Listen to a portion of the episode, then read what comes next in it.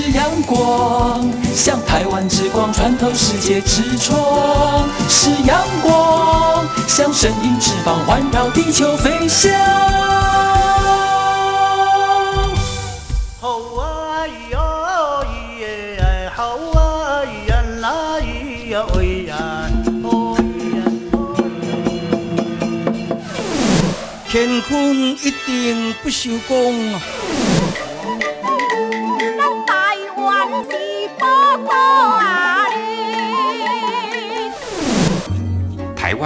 多元的面貌，经由不同族群、语言、风俗习惯、艺术戏曲的融合，汇聚成台湾独特瑰丽的文化。恋恋台湾，为你传递台湾独特的文化风情，引领听众真正认识台湾、了解台湾、爱上台湾。欢迎朋友收听。恋恋台湾的节目，我是吴祝玉，在空中陪伴你。这里是中央广播电台台湾之音。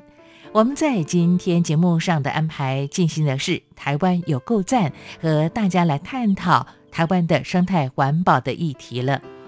说到目前，中华民国野鸟学会等民间团体，还有众多的学者专家，联合反对了南台湾台南将军盐田。光电开发案，而财政部国有财产署在今年公元二零二零年的十一月三十号，也邀请了经济部能源局、农委会特有生物研究保育中心以及民间团体共同的来研商。国产署也针对特生中心盘点为高生态争议区的，像南台湾的嘉义、台南的盐业用地。决定不再同意提供设置太阳光电，也撤销了原本通过的台南将军案的开发同意书，并且无息退还保证金。当然，这项积极的作为也得到了生态环保团体以及专家学者的肯定了。因为它不仅是重视生物多样性的价值，也让成千上万的水鸟的渡冬栖地获得保存，更落实行政院兼顾环境永续以及能源转型的绿能发展方针。我们在今天的节目当中特别邀请到了中华民国野鸟学会的吕义为副秘书长，和大家一起来讨论。好，进行台湾有够赞之前，先来听首歌曲。呃，我在中央广播电台的音乐资料库找到跟鸟相关的歌曲，这是广东歌曲杨千嬅所带来的《火鸟》，我们一起来欣赏。待会儿来了解一下，在台湾的公单位如何重视生态环保的议题。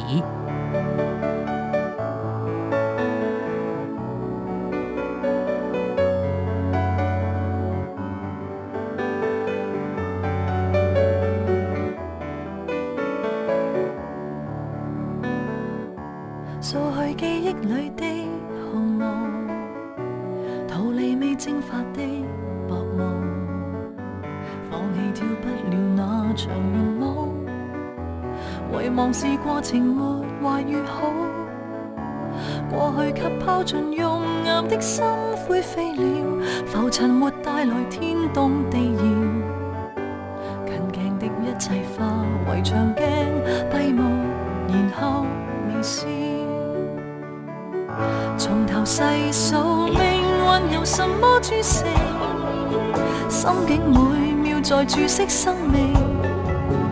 密云外。有天空，眼泪哪可遮掩眼睛？没有光，没路，凭目光照明。火花擦碎后更加丰盛。天或近，才会记得不死管你，你也痛醒，请做证。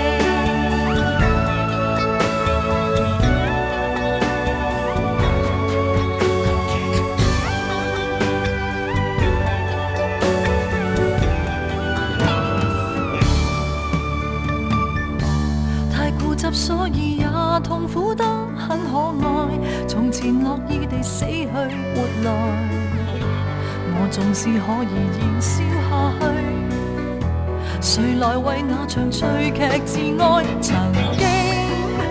盲目到望晚空等。黃昏，麻木到願發生的蠢事持續發生，床前無明燈，提示每重新做人。我不變，怎改變一個人？如像火鳥在紅爐內花瓣在懸崖上約下才可再生，從頭細數命运有什麼注釋？心境每秒在注释生命，密雲層蒙蔽，给沾濕的眼睛，認定雨天找。不到光照明，火花擦碎後更加丰盛，天国人才會記得不死本領，誰曾忘掉這種？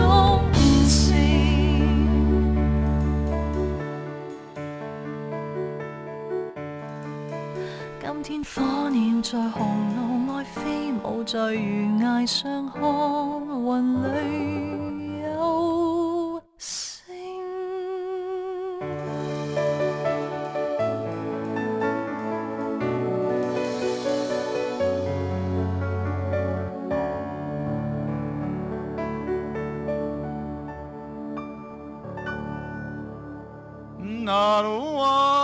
寶貝。你可不可以告诉我，台湾到底有什么？台湾有原住民，还有泰鲁格、金门、马祖、澎湖，还有蘭嶼，也还有好吃又好玩的东西。哎，听你这么说的话，我还发现台湾真的是有夠讚。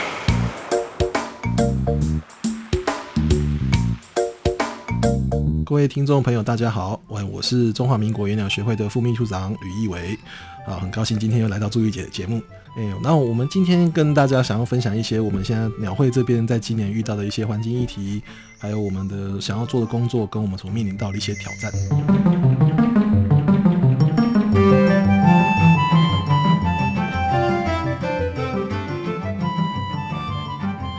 欢迎朋友来到今天的台湾有够赞。透过节目当中呢，我们特别请到了中华民国野鸟学会的副秘書長呂義偉。透过今天的节目当中，和大家来分享也聊聊中华民国野鸟学会在这一年来，刚才他特别提到了面对了很多的环境的议题跟工作上的挑战了。义伟你好。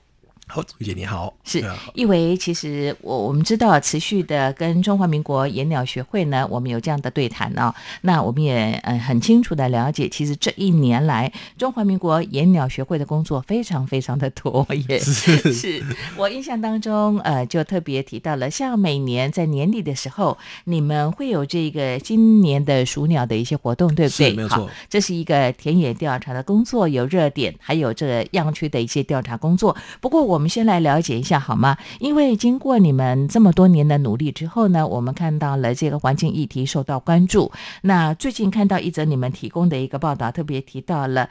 綠能产业是呃国家的政策，是那么也受到各地县市政府的关注。但到底生态跟绿能如何来共同的发展哈，这是我们特别关注的这个问题。我们看到了，其实像最近呢，国产署就撤回了比较高生态争议的国有地的开发的工作。那谈谈这几年来你们所做的一些努力跟发生。是 OK。呃，其实绿能绿能的议题，它在这几年，因为大家知道气候变迁现在是一个很热门的议题哦，然后我们也在很在乎空污的问题，好，啊，那些都跟我们现在一些那个火力发电啊，或是一些呃一些开发有一些关系哈，那所以。走绿能政策这件，可能现在也不只是台湾的一个政策，它也是全球的一个政策了。是，那所以当然站在我们环境团体的角度，当然推行绿能政策，就是我们应该是要支持他们这这样的一个政策。但现在这几年，他发现了一个议题，就是说，尤其是在呃地面型光电，嗯，好，那太阳能光电，他们现在常常要一个很大的腹地去做。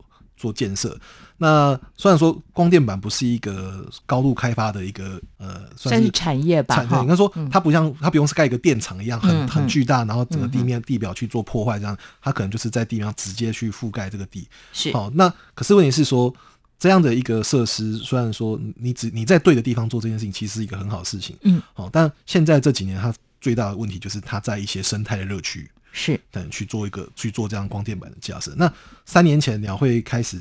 比较直接，诶，应该是二零一七年一六年的时候，其实鸟会这边就已经开始有接触到一些光电争议的议题，然后常常去开一些会议。那尤其最早就是政府有一个呃两年太阳光电就是一个推行的计划哦，那。行政院那时候推的这个计划，那当时最早就是在选在嘉义布袋这一个地方先做个示范。那当时加一布袋的时候，其实我们那时候得知的讯息就发现，哇，它盖的范围竟然已经在我们新年鼠鸟所调查的范围内的，尤其是在布袋样区，是布袋样区从我们一三年、一四年以来哦调查。那边现在的水鸟，我们每年基本上都是三万到四万只的数量，堪称应该说不要讲堪称，它就是全国数水鸟数量最密集的一个地点。那那个地点竟然有一半的面积都要被铺光电，嗯，那这当然对我们来说是绝对无法接受的事情。是台湾现在在长期的发展以来，哈，就是。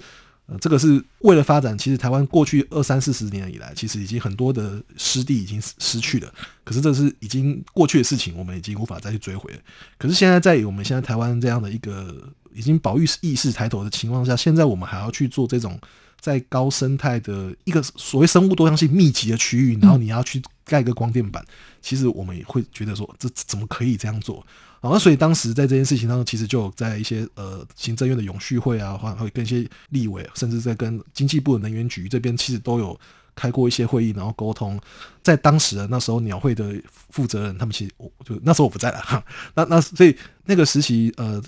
鸟会跟很多的环保团体其实有跟行政院去做沟通，嗯嗯，然后当时也有农委会的行呃特有生物研究保育中心有提供一些在地的资讯，哈，因为这这些资料其实在当时要开发的时候其实就有了，是。当地的生物资讯，所以当时就有这些资讯的时候，呃，就把布袋当时原来要开发的范围有明确的去缩小。嗯，哦，然后所以在当时的时候，其实特征中心就已经在把当地的那些哦，它布袋那边都是盐田，是布袋跟新温这两块地，那那边的盐田其实那时候就有区隔哦，这个这可是高高生生态争议区，然后有中的有低的，好，那那时候是希望说，其实大家针对高的争争议区，请请就是不要回避，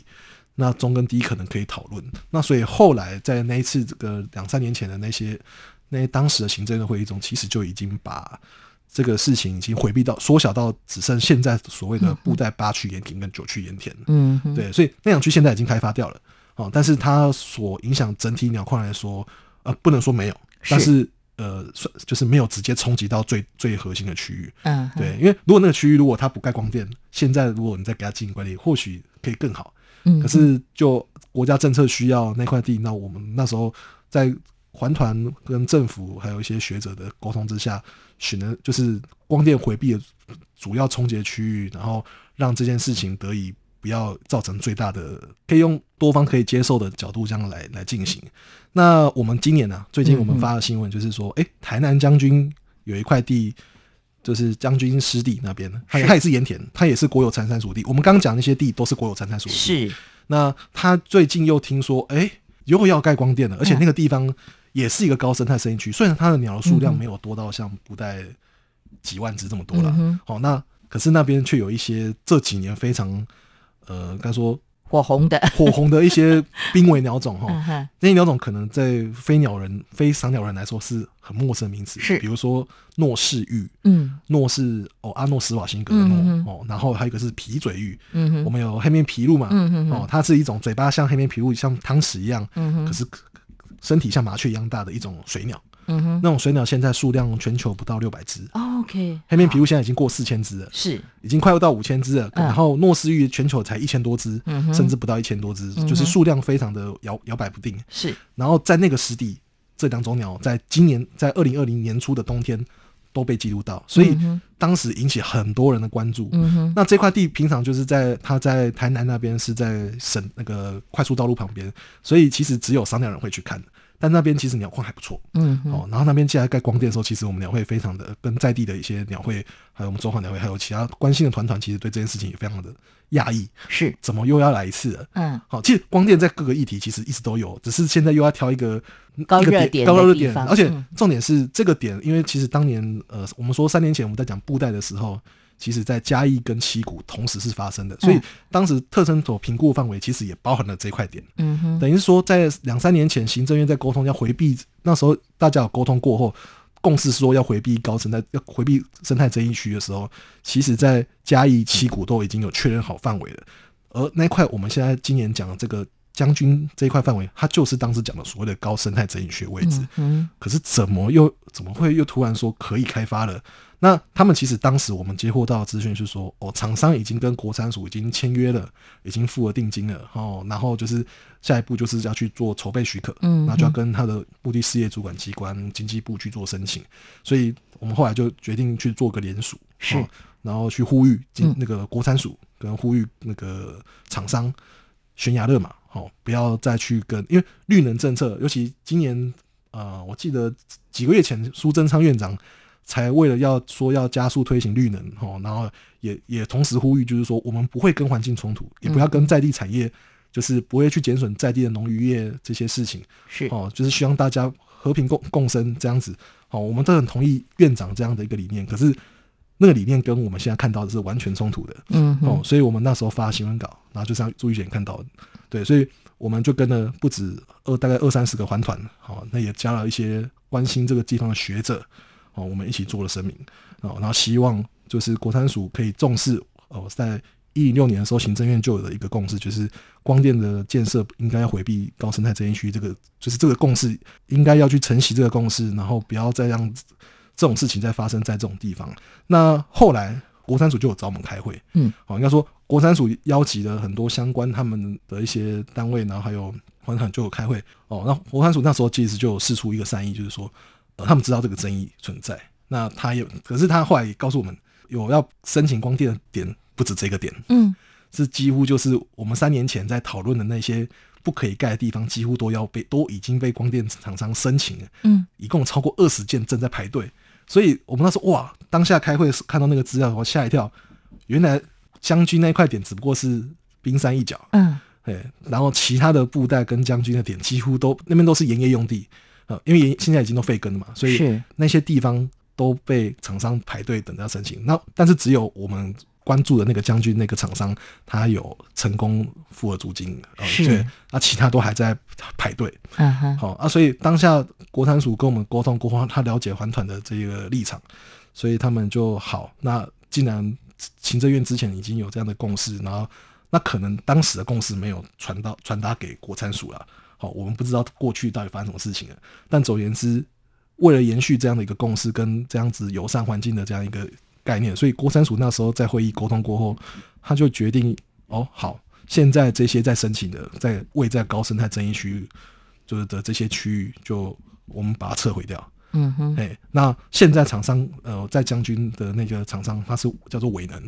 那家公司的，他已经付租金，他就说那无息退偿，退还退还你的保证金。是。对，那所以当下我们对国产署这个决议，我们是非常的抱持的肯定。哦，虽然说他现在处理议题只有台南跟嘉义，是，好、其他地方。但是其实不止，不止，对，还有其他地方国产署的地嗯全台湾都是。可是就当下这个议题来说，台南跟嘉义是我们在三年前就已经在讲的事情，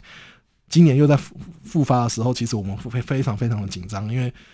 如果那个地方都被开发掉，我我我我只能说，站在我们知道台湾鸟矿的状况，那边是几万只的鸟就会不见。好那西南整个嘉南平原的几个热区消失之后，那台湾以后就只能在回忆中去回想哦，我们肯定看过几千只鸟在这里。哦，所以国产署当下的建议，我们当下就直接跟国产署讲说，国产署你这个决定是对的，嗯。你们拯救了这些鸟，让他们有一个好的渡冬地可以继续让大家以后可以来继续关注，对，所以我们后来又发一个声明，就是肯定国产署做这个做这样政策，但是我们同时也在呼吁中央政府应该还要是要再去把关我们的太阳能现在的开发机制到底可以怎么样再做更好。好，因为太阳能的开发这几年为什么它会一直失控的一个原因，就是因为行政院当初为了推行加速推行这件事情，他把环评这个机制拿掉了。嗯哼你他就是说，你除了在保护区以外的地方开光电，你都不用需要经过环环评。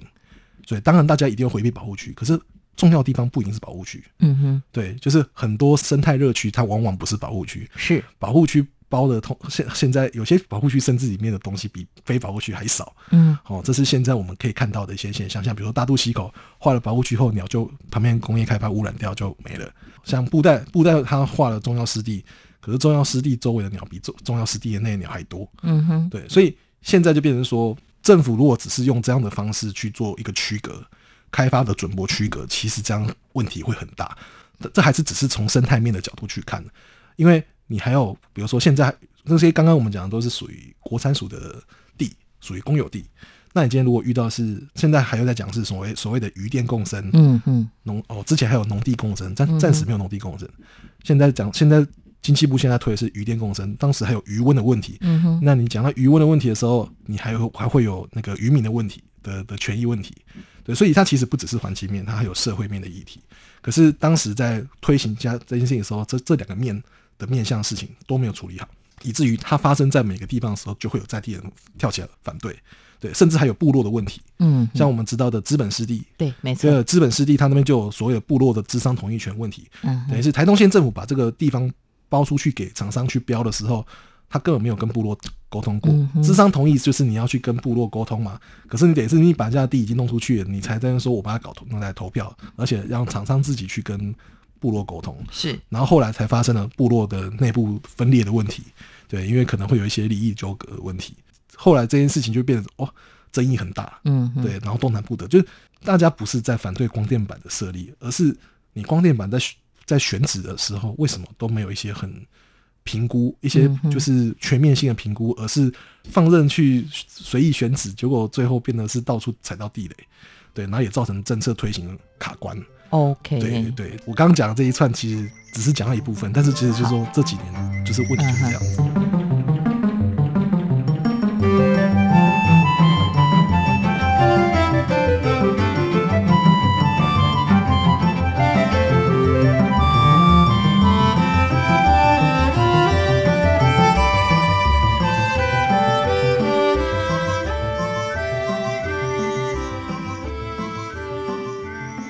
其实谈到了刚才中华民国野鸟学会的吕义维副秘书长提到的，我们就针对光电议题来讲，确实也诚如刚才我们讨论到，光电政策、绿能政策是政府的政策，但我觉得从你刚才分析的这个现况，每个样区来讲的话，或者说不管是被划定为保护区或非保护区的状况呢，我很清楚的感受到，其实下面的意见没有上达，而且呢，其实你凸显了一个问题，也就是说呢，环保的机制没有确实的去执行啊。那当然，这可能是因为在上面拟定政策的人他不是很清楚。呃，比方说我们以鸟来讲，鸟的样区热点来讲，他们并不清楚这个现况，所以呢，只要厂商有做这样的申请，各地县市政府觉得对于产业的促进有帮助，他们就呃基本上是比较大方的开放来申请光电的设置。是那所以从你刚才这么说，我稍微厘清了一下，就说我们有好多的工作要做。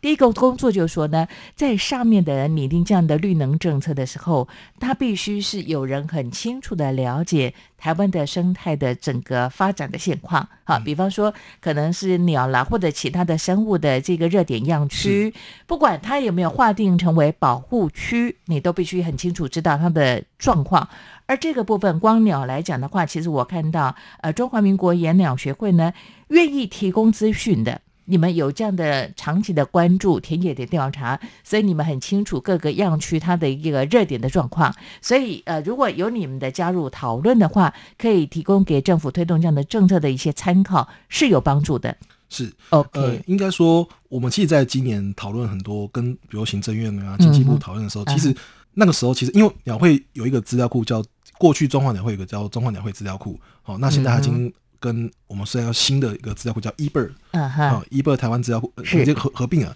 那现在这几年来，eBird 推行的很快，所以很多鸟类资讯都在这里面。嗯，当然，政府里面还有很多其他呃学校，还有很多不同来源的一些生物性的资料，都在政府的资料库里面，比如说特征中心、中研院都有。后来因为遇到争议，其实我们刚刚讲的是过去已经发生的一些争议问题。那其实政府现在也没有说都不动嗯哦哼，尤其像经济部他们现在今年开始跟环团很密集的讨论，就是说，好，既然过去光电没有一个踩刹车机制，那今年就开始去研拟一个机制，叫做环境与社会检核。嗯哦，他可能希望未来在电业申请呃筹备申请里面，他需要加这个机制里面，就厂就是厂商他需要在这里面，或是说中央政府或地方政府他们在试出地给大家去做开发的时候，他要有这个检核机制的流程在里面。这个检核机制它必须盘点的环境议题跟社会面议题。嗯出来后，然后厂商如果他要选地，他必须要把哦，比如说好，你在这块地它有什么样的环境议题跟社会议题，你必须提出对应措施，然后放在你的电业申请许可里面，然后通通过审查后，你才可以去做，或者是你后面要做什么补偿。对，可是这个东西是之前没有的，所以今年他们现在在做这件，可是嗯。有点赶，好、来所以得及吗？不管来不来及，你不做会有会更对了嗯。当然，现在很多的问题是说，这个机制现在刚开始上上路，在嗯。试做，尤其现在先试做的是余温。嗯哼。哦，我们现在所像光电，它现在要铺设的区域余温里面，它有个规定，就是你铺设这个区域里面的光电，你只能做百分之四十，嗯，可是你还是要维持百分之七十的原来的产能。嗯哼，就是你原来的余温，你百分之接度多，你还你虽然余温是加，应该说光电是加值啊，嗯哼，对他们希望说光电加值，让余温可以同时这两都存在，所以这叫共生嘛。对，那之前就是说，可是如果你只谈这件事情的话，你还是有生态面的问题，因为现在很多的鸟类，嗯哼，它会在余温在休息的时候，会有很多水鸟、黑面琵鹭会去用，尤其中南部特别多。嗯哼，所以如果你让余温都光电，如果它在铺设的时候没有去顾虑到这些细节，你可能它把一个余温的生态价值也同时给牺牲掉了。了解。所以，所以当时在做这个光电的时候，其实就有利用到特生中心，他们就有利用到呃我们合作的这个资料库的资料。好，因为这个资料库是现在我们刚刚讲那个 eBird 资料库，在台湾这一块基本上是我们跟特城中心共管的。嗯哼，对，那这些共管的资料的来源呢，来自全台湾的鸟友嗯，跟各个单位的研究资料都汇在这里面了。嗯，好，那这几年我们一直在做，就是希望可以再汇整更多的分散的资料在这里面，还在进行当中。OK，，对，那现在就用这个资料已经有盘点出一些可行的区域，嗯，所以现在中央政府现在正在做这个示示范区的操作。哦，但只是说现在问题现在比较大的争议就是在于，当这个东西还在试做的时候，后面还有很多的排队的厂开发嗯哼，还在申请，对申请或是蠢蠢欲动，嗯，那如何在这些东西申请就是造成既有事实之前，可以让这些呃它这个机制可以正式入法，嗯哼。是现在我觉得现在最急迫的问题。OK，我想请教吕义为副秘书长。刚才我们特别提到，你也针对我们的这个呃面对的现实，提出了一些务实的建议啊、比方说，像一些赏鸟啦或者生态重要的一些样区、高热点的样区来讲的话，当然就是我们不建议做像这样的一个光电的开发的工作啊。那么你说像这个比较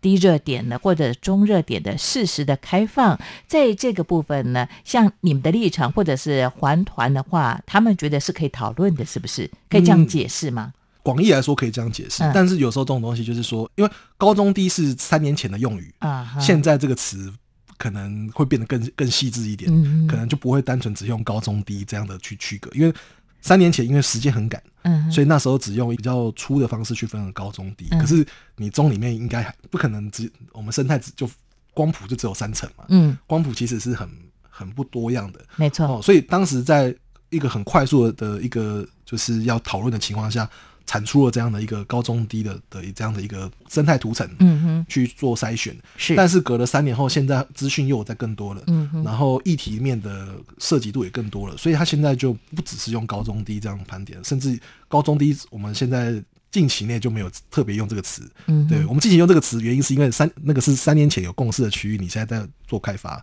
然后最近在讲渔电工程这一块，它就会用新的标准，它可能用更细的，嗯哼，用更细致的那个的尺度去讨论它的生态敏感性。它可能我记得好像有分至少分了四级以上，哦回避的、可行的，然后轻微的，或者说可以直接做的，对，它就有这样去区分。但是这些每一个区隔里面，它有什么样的机制跟配套，现在就是在试做。嗯可是问题是说，试做之后，未来要怎么去拓展到其他不同形态的光电？因为光电不只是余温，嗯，未来假设要跟农地结合，或是跟畜牧的地，或是到好其他国有地，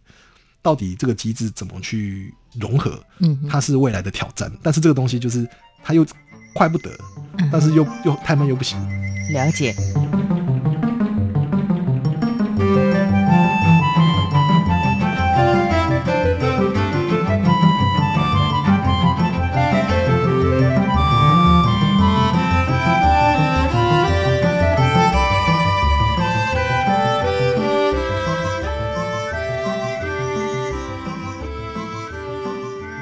我想请教吕义为副秘书长，其实我相信你们过去呢，不管是跟这个业者的讨论啊，推动像光电产业的这些厂商，你们一定有会有这样的近距离的接触嘛？是包括呢，你们把这个光电议题跟这个国产署做了这样的呃反应之后，他们有比较正面的一些回馈嘛？啊、是也就是说呢，呃，刚才你特别提到的几个地方，像南台湾的嘉义、台南呐、像嘉义布袋、台南的盐田湿地这些地方，我们看到了，嗯，当然推出了这个呃这个光电的申请啊。刚才你也特别提到了，还有二十多家在排队准备对，要不过那些已。经国产署已经哦退掉了。哦，对，所以在那几个现在嘉义、台南的迫切性是就暂时没有了。OK 啊，但是后面还有很多其他地方在申县市。其他县市的，对好对对，那可能很多的一些像嗯推动这个光电产业的业者，他们一定会跟你们有这样的讨论嘛，哈，包括说。我甚至自己呃私心认为啦，像推动这样的工作的，在这个公务人员来讲，他们可能也会跟你们讨论啊，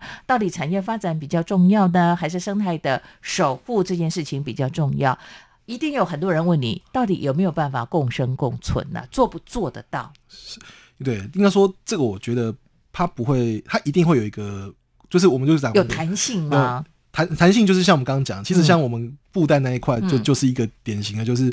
它其实可以不开发，它可以不开发最好，嗯是但是最后还还是有妥协，让它嗯就是说这个好，它因为如果我们是用有鸟。跟没鸟这种区隔的话，嗯那就非常的严格嘛，是对不对是？所以你不管哪边都一定会有，你只要有环境有有有环境，它就一定会有生物在。嗯嗯所以像布袋那一块，就是说，好，它现在开发八区九区，其实过去鸟况有好有坏的时候，嗯就是就是正因为它有好有坏，嗯哼，所以不稳定，是所以那时候才说好，你这边你可以做，你其他地方你不要碰。就是限缩它的范围就对了。所以所以嗯当下我们也，我们至少我们鸟会站的角度，并不是说反对全部的开发，因为如果站在有鸟就不能开发情况下，那台湾基本上没有地方可以开发。对，所以嗯我们也不是站在就是说完全的反对开发的角嗯度。虽然说最后有些地方开发，我们还是觉得很惋惜啊。就是嗯说，如果政府可以更早一点去做盘点，不要到这种已经节骨眼了才才把大家找来开会嗯，我们也许有更多选择。OK，对，所以好就虽然说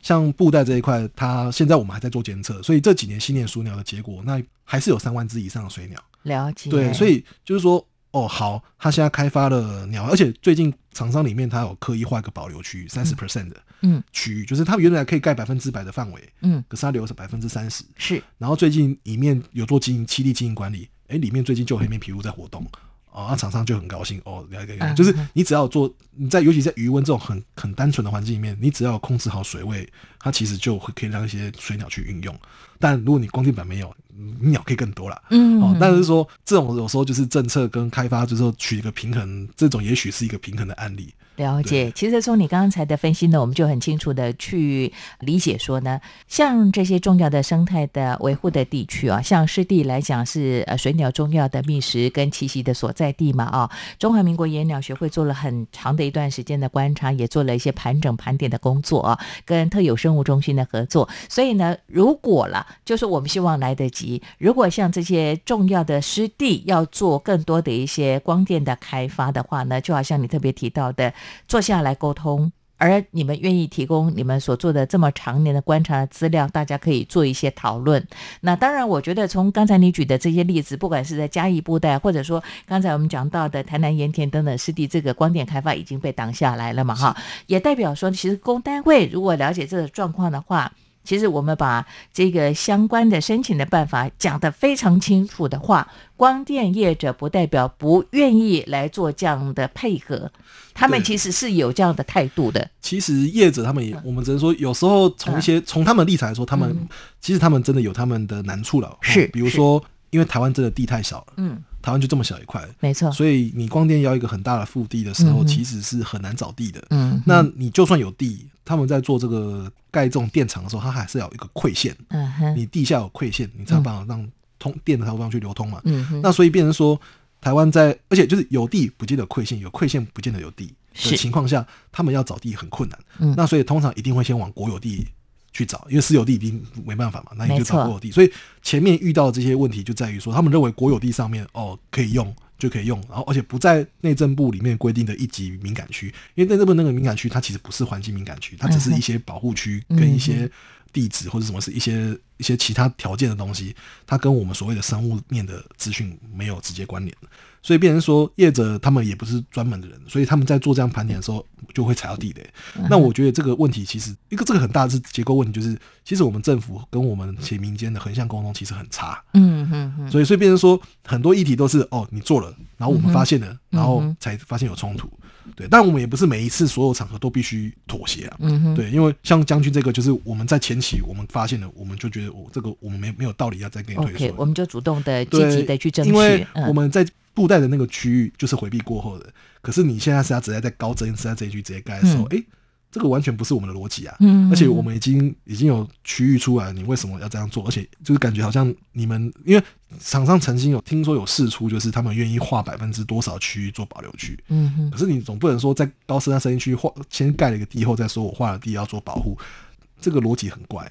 对，所以我们站在这个立场，我们觉得说好，现在你还在开发前期，你还你还有机会退回，我们就我们就站出来说说不要。对，除非你今天在这个区域刚好是一个生态的区域的价值，刚好是一个不上不下区，是对，或是很缺资料，嗯，或是说其实真的没什么东西，那我们没什么道理反对嘛。了解，所以呢。未来了，当然目前你们也正在努力当中。也就是说呢，像这些重要的一些生态多元的区域来讲，不管是鸟类，其实还有其他的一些生物的存在啊。那嗯，台湾真的我们的面地的腹肌比较不那么大，那要推这个光电啦、绿能的产业呢，当然有它一定的困难度啦。你就举例好了，我住南台湾，我住嘉义，我们家其实去年前年呃，在我们的顶楼盖了这个光电板、太阳能板。对，那我觉得这也是可以发展的一个。没有错，没有错。其实现在环团们，现在大家，尤其像地球公民基金会，他们是目前在这个议题上做非常深入，就是研究的一个的环团嘛。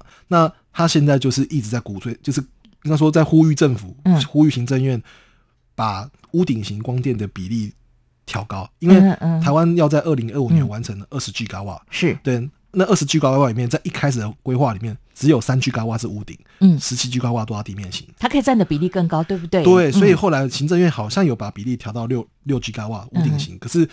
可以再更高一点，也许可以再更高，因为这件事情其实最可怜的是谁？其实是农委会。嗯，因为农委会他他他掌管什么？他管管管自然资源，他也掌管农林渔牧。对，可是农林渔牧是跟谁？跟我们一般民众息息相关。所以你看，光电先选择会跟民众犯冲突的地方，或是跟自然资源犯冲突的地方。所以农委会他们主委就常常在开会中就觉得看出呃他尴尬。OK，他的压力其实他的压力应该非常大。但是问题就是说，那好，那你其他部会，比如说你的你内政部啊、教育部啊，或是你其他的政府其他辖下其他部会的人。到底你们还有多少地可以腾出来给做这种，比如说屋不管是屋顶型也好，或者是你们腹地其实没什么争议，你们可以愿意做。嗯，对，这些其实应该盘点。可是当下好像我们这几年。前期感受到的就是农委会吃了所有的工作下来。了解，其实我真的要跟听众朋友做一些我自己的观察跟反应哦，因为我们家呢，呃，应该是严格来讲算去年年初吧，开始找了厂商啊，然后呃，在我们的顶楼搭建了那个太阳能板呐。那当然呢，呃，其实我们有很多的一些优惠的措施，比方说你可以用贷款呐，那或者说你有不用贷款的方式。那么其实尤其是在南台湾来讲，因为真的日照日照比较长，哎，对，日照长。那相对之下呢，呃，几年就可以去回本了。如果你没有贷款的话，那再来的话呢，以以我自己家庭的经验上来讲，其实对我的日常生活并不产生任何的影响。所以你刚才特别提到的，像在以南台湾来讲的话呢，我们有相关的一些配套的措施啦，比方说优惠的措施提供给呃这些民众来讲的话。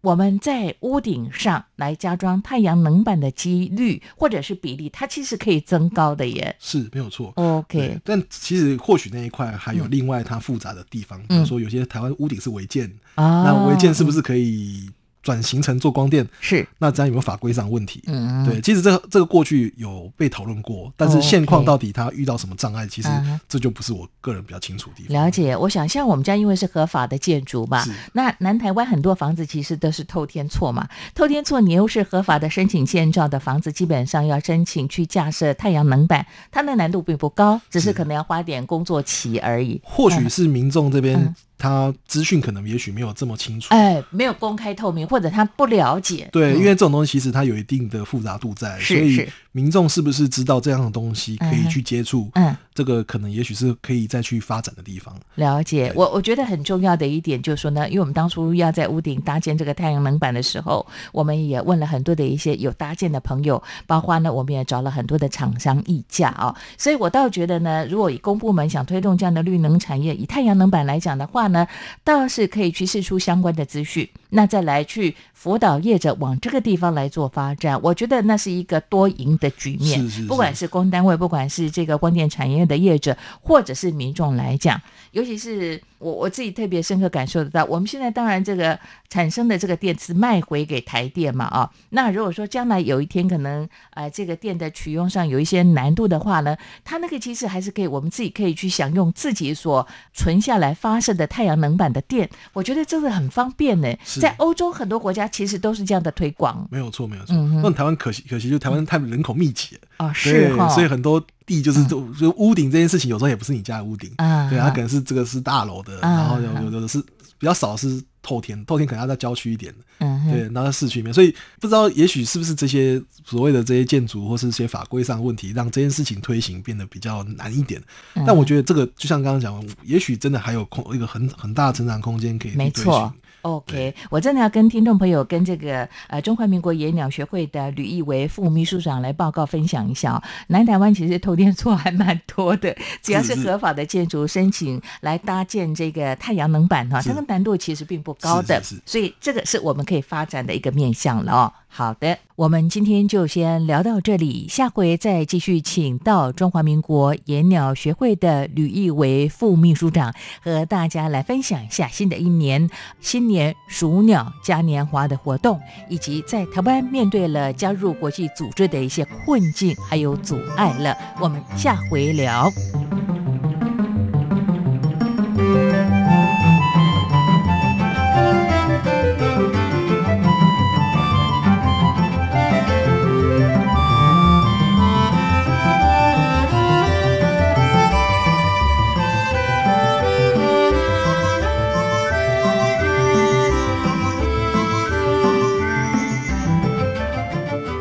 这里是中央广播电台台湾之音，朋友，我们在今天练练台湾的节目呢，邀请大家和我们一起来探讨有关于生态跟产业的发展是不是能够共赢的局面了。而刚才中华民国野鸟学会的吕义伟副秘书长也提到了，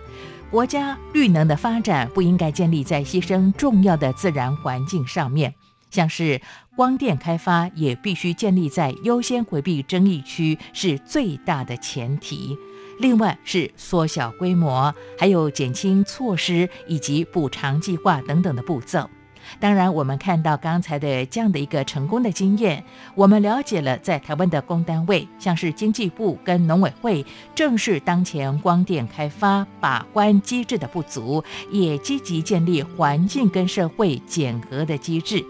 更可以透过科学评估跟社会的参与，来协助绿能产业跟生态，还有社会环境共创三赢的局面。在这里，我们看到了一项成功的经验，也在今天和大家一起来讨论。好。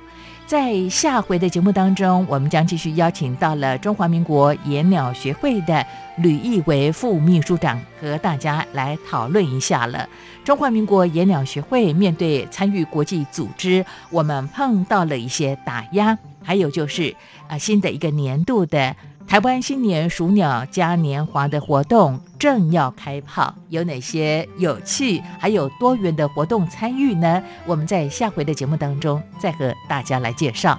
节目就为大家进行到这里，最后为你安排的是客家歌曲《树顶鸟仔叫连连》，刘荣昌的歌声送给你。别忘了下次的练练台湾的节目，吴祝玉和你在空中再相会。都带爱春去多张游览，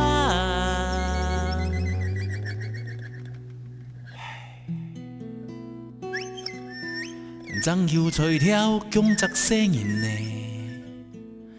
本意难，本意想。